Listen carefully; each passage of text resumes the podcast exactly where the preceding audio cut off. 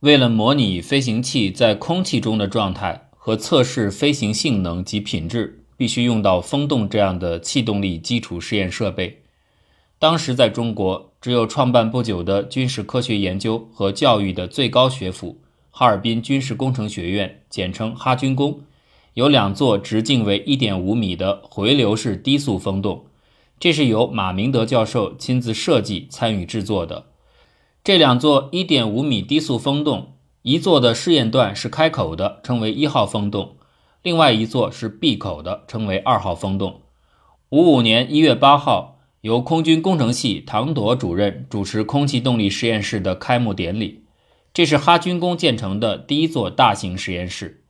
但新建起来的风洞主要用于在苏联专家和马明德的指导下给学员开设空气动力教学实验，还从没有做过实际应用的工程实验，更没有真刀真枪的用于科学研究和工业设计。而且，常规模型试验雷诺数的量级仅为零点五乘十的六次方，这样的风洞试验能不能为飞机设计提供准确可靠的数据？顾颂芬只能与马明德一起边摸索边试验。风洞的直径决定了模型的大小和试验雷诺数的大小，而雷诺数大小又决定了风洞试验数据的可用性。在一点五米直径的风洞里。要模拟真正飞行时飞机的气动力参数，难度可想而知。但这就是当时的试验条件。顾颂芬后来回忆说：“马明德很有一套解决实际问题的方法。他提出先做一个美国 NACA 有试验结果的展弦比为五的等弦长机翼，把试验结果和 NACA 的数据比一下，再做一个雅克十一的缩尺模型，这是有苏联大风洞试验结果的。”就这样做对比试验，等于为哈军工的风洞做了校准。幺幺二厂木模车间的能力是很强的，而且选用木材也很讲究，原木料都用烘干炉烘干后再加工。但是由于翼形太薄，做出的模型容易变形。我根据风洞试验书上介绍，告诉木模车间的工人，木材要采用亚麻油浸泡，然后层层粘接，不能够用整块木材。他们这样做了。模型变形确实小了一些，后来工人改用精致层板来做，效果就更好了。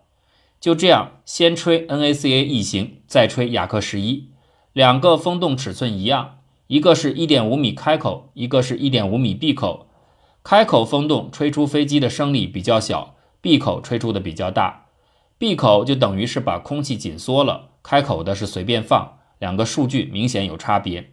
马明德提出将数据相加除以二，得出较为准确的试验结果。他这个人很重视工程实际，就用这样的土办法来解决问题。飞机设计的一个特点就是要通过试验最终确定外形尺寸的各种参数。回想当年的工作，顾颂芬说，在哈军工风洞做试验也有很多好处，比如机翼机身的整流算不准，也画不好，也是马明德推荐。他说：“你干脆就在这儿，在模型上贴毛条，通过吹风试验来确定。另一方面是测压力，只要压力不是升高很快，机翼与机身连接的后端就不会有很大的气流分离。如果分离很大时，阻力也上去了。于是就按他的意见去做试验，用蜡填在翼身间，不断修改机身机翼整流罩形状。修行是很麻烦的。”哈军工配合我们修模型的是一位姓吴的老师傅，非常棒。驼背很严重，他的手艺很高，真是完全不计较个人得失，不厌其烦，反复测试，反复修行，直到测了完全没有气流分离，做到很顺为止。尾翼跟机身的整流形状就是这样吹出来的。最后，尖叫一的翼身整流罩外形就按风洞里测的形状来设计。在尖叫一飞机设计中，有人提出了座舱盖在空中出现事故时能不能顺利抛掉。要通过风洞测试来模拟真实的情况，就需要采用动相似模型。顾颂芬参考英国航空咨询委员会的备忘录中总结二战时期风洞试验的经验，具体方法是用电阻丝把座舱盖动相似模型和机身连接，实验时通电。使电阻丝断开，抛放舱盖就可以模拟真实的情况。通过风洞试验证实了尖叫一的座舱盖抛了以后不会打到垂直尾翼。还有副油箱应该怎么抛，也是这样做出来的。顾颂芬还注意到，有的资料介绍采用两侧进气的方案，当气流在一个大的空腔里汇合时，有可能出现一侧进气、一侧出气的情形，这样势必引发发动机喘震。对这个问题，分管气动组和强度组工作的黄志谦也很有压力。五七年的冬天，天气很冷，黄志谦、顾颂芬在哈尔滨做了两个月的进气道实验。实验时，为了模拟发动机抽气，黄志坚与马明德商量，决定用鼓风机抽的方法。但需要的鼓风机外边买不到，就安排顾颂芬来设计。设计鼓风机对于顾颂芬来说，又是一个全新的课题。他回忆说：“我在哈尔滨上外文书店找了鼓风机的参考书来，设计了一个鼓风机，安排在军工实习工厂车间加工出来，装上去，能抽到进气的速度比飞行的速度还要高的情况。当时的条件不仅是鼓风机，其他很多所需的设备都没有。在实验测量中，需要用一排排很细的管子的梳状测压探头布置在进气道出口测总压。”这样的设备无法购买，也没有工厂生产，只能自己制造。当时气动组新分配了一位大学生，名叫胡同，他是一九五五年南航首届毕业生。南航毕业后进了俄专，也是准备派往苏联学习的，没去成，分配到了气动组。他很能干，动手能力也很强。他和顾颂芬研究之后，决定采用二四二医院的肺针头焊上铜管。再用白铁皮包起来，做成梳状排管。那个时候的气动组，除了管德结婚以外，都是单身。于是他们就把办公室当成作坊，在那儿焊接加工，把不锈钢与铜管铅焊在一起。需要氯化锌焊药，他们找来盐酸，加入芯片，自己加工焊药。就这样做了半个月，做好了拿去给吹风试验用。试验做了两个月。在发动机节流时，进气道不会使发动机产生喘震。在哈军工做的风洞实验，当时马明德是空气动力学教授会副主任，主任是岳杰义，他的资格很老，比马明德还要老，也是留欧留德的。但不知什么原因，那个时候他没有穿军装。岳杰义认为做实验应该收点钱，因为风洞是连续运行的。所以计算收费的标准就参照出租车的办法，按时间来算。但马明德认为这样不大合适。马明德提出可以不用交钱，但他们那个闭口风洞需要一个横向的天平，用来测横向力矩及滚转力矩、偏航力矩等。他们没有人能够设计这个天平，意思是他们帮我们做试验，我们帮他设计制造这个横向天平。徐顺寿答应了这个提议。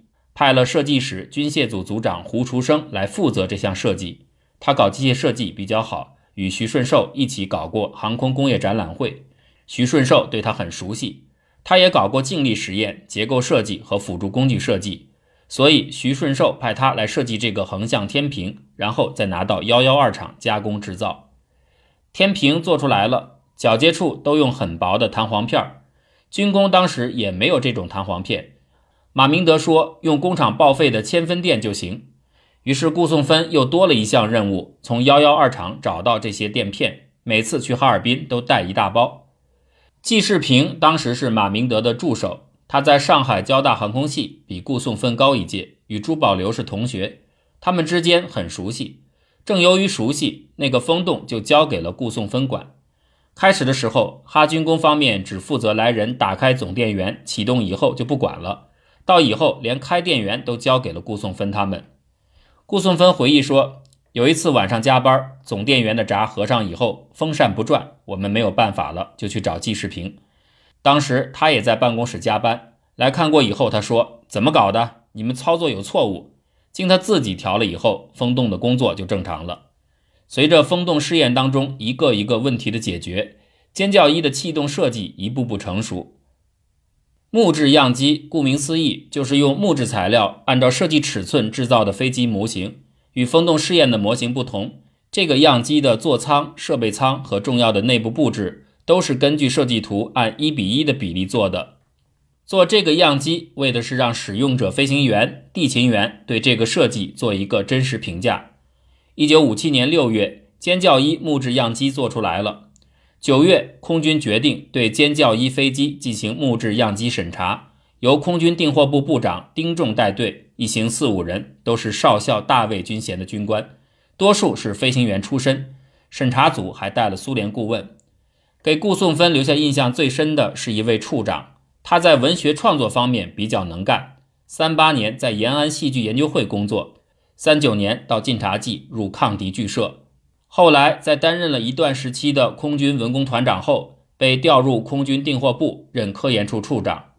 当时，空军司令员刘亚楼曾经对他有一个经典评价：“专家面前的领导，领导面前的专家。”评审开始，评审组认为歼教一飞机性能不好，不能做高空特技。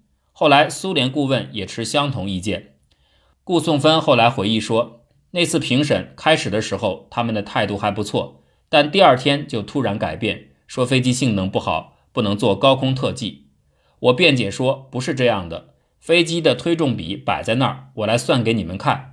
于是连夜把他们提出的特技飞行进行了计算，认为是可以做到的。苏联顾问表示接受，被说服了。但处长对自己研制生产的东西不支持，竟然说出我们宁可买美国的 T 三三，也不要我们的歼教一的话。还强调空军取消了中级教练环节，直接从雅克十八跳到乌米格。这里讲的 T 三三是二战结束后，美国洛克希德公司在他们研制的喷气式飞机 F 八十 C 基础上改造而成的双座教练机。歼教一最大飞行速度八百五十千米每小时，实用升限一万四千五百米，这些指标与 T 三三是相当的。令顾颂芬匪夷所思的是。在当时东西方对峙的冷战形势下，作为一位在中国空军工作的军队干部，怎么会突发奇想从美国人手里买飞机？最后审查组给了意见，其中包括飞机太重、机翼面积太大等等。经过五天详细审查，认为歼教一作为空军训练用的歼击教练机还存在严重缺点，要求提高飞机的机动性，不要求续航时间，而实际上。续航时间长是去部队调查时航校强烈的要求。此外，还提出了九十多条具体意见。同时，审查委员会还确定了歼教一飞机新的战术要求。当时，徐顺寿与四局副局长徐昌钰及空军有关人员随国务院副总理聂荣臻出访苏联，谈判购买米格十九 C 飞机的事宜。与审查组的讨论主要由黄志谦、叶正大等人负责。这次审查会上，飞机设计室与审查组之间争论非常激烈。那位处长甚至说出对黄志谦是否诚实表示怀疑的话。对黄志谦的人身攻击，是幺幺二厂当时总工徐燕看不过，站出来说：“我对黄志谦是了解的，他的品德是高尚的，绝不是弄虚作假的人。”把这个话顶了回去。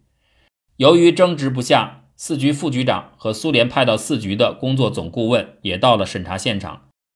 会后，段副局长对顾颂芬说：“就这样吧，按他们的意见再改一改。”他还对顾颂芬讲到当年他们在延安时的一句话：“大事要大方”，意思是不要太过斤斤计较审查组的意见。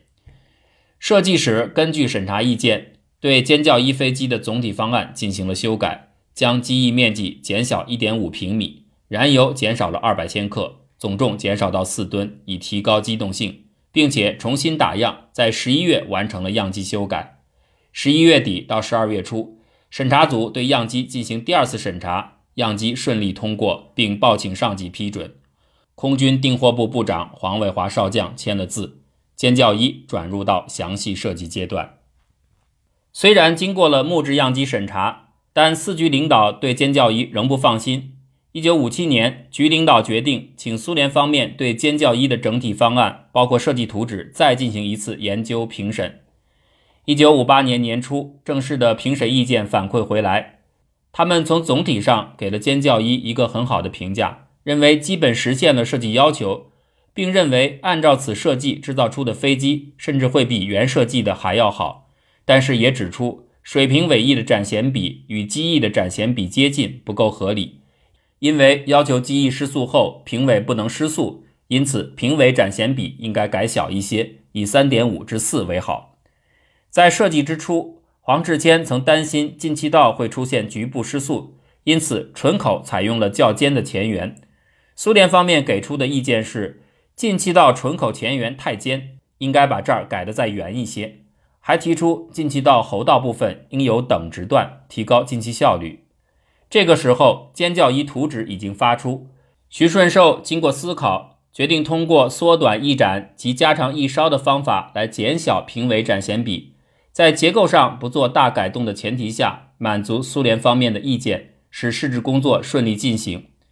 一九五八年三月，苏联雅科夫列夫设计局又派了总体组主管设计师马尔达文来幺幺二厂审查尖叫一飞机图纸。时隔半个世纪。顾颂芬还对这位飞机设计师记忆犹新。马尔达文是一位知识面很宽、很有经验的飞机总体设计师，年龄与叶正大相仿，对气动力、强度、气动弹性都很熟悉。他后来成为垂直起落飞机雅克三十八的总设计师。他来的主要任务是审查尖叫一，用了三天时间，就那么站在图板前看完了两万多张 A4 图纸。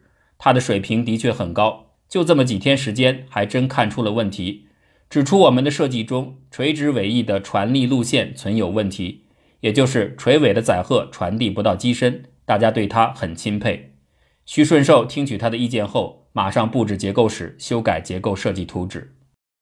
一九五八年年初，幺幺二厂生产的五六式在交付时，空军飞行员提出，飞机在拉起或做放减速板等动作时，会产生一系列震动。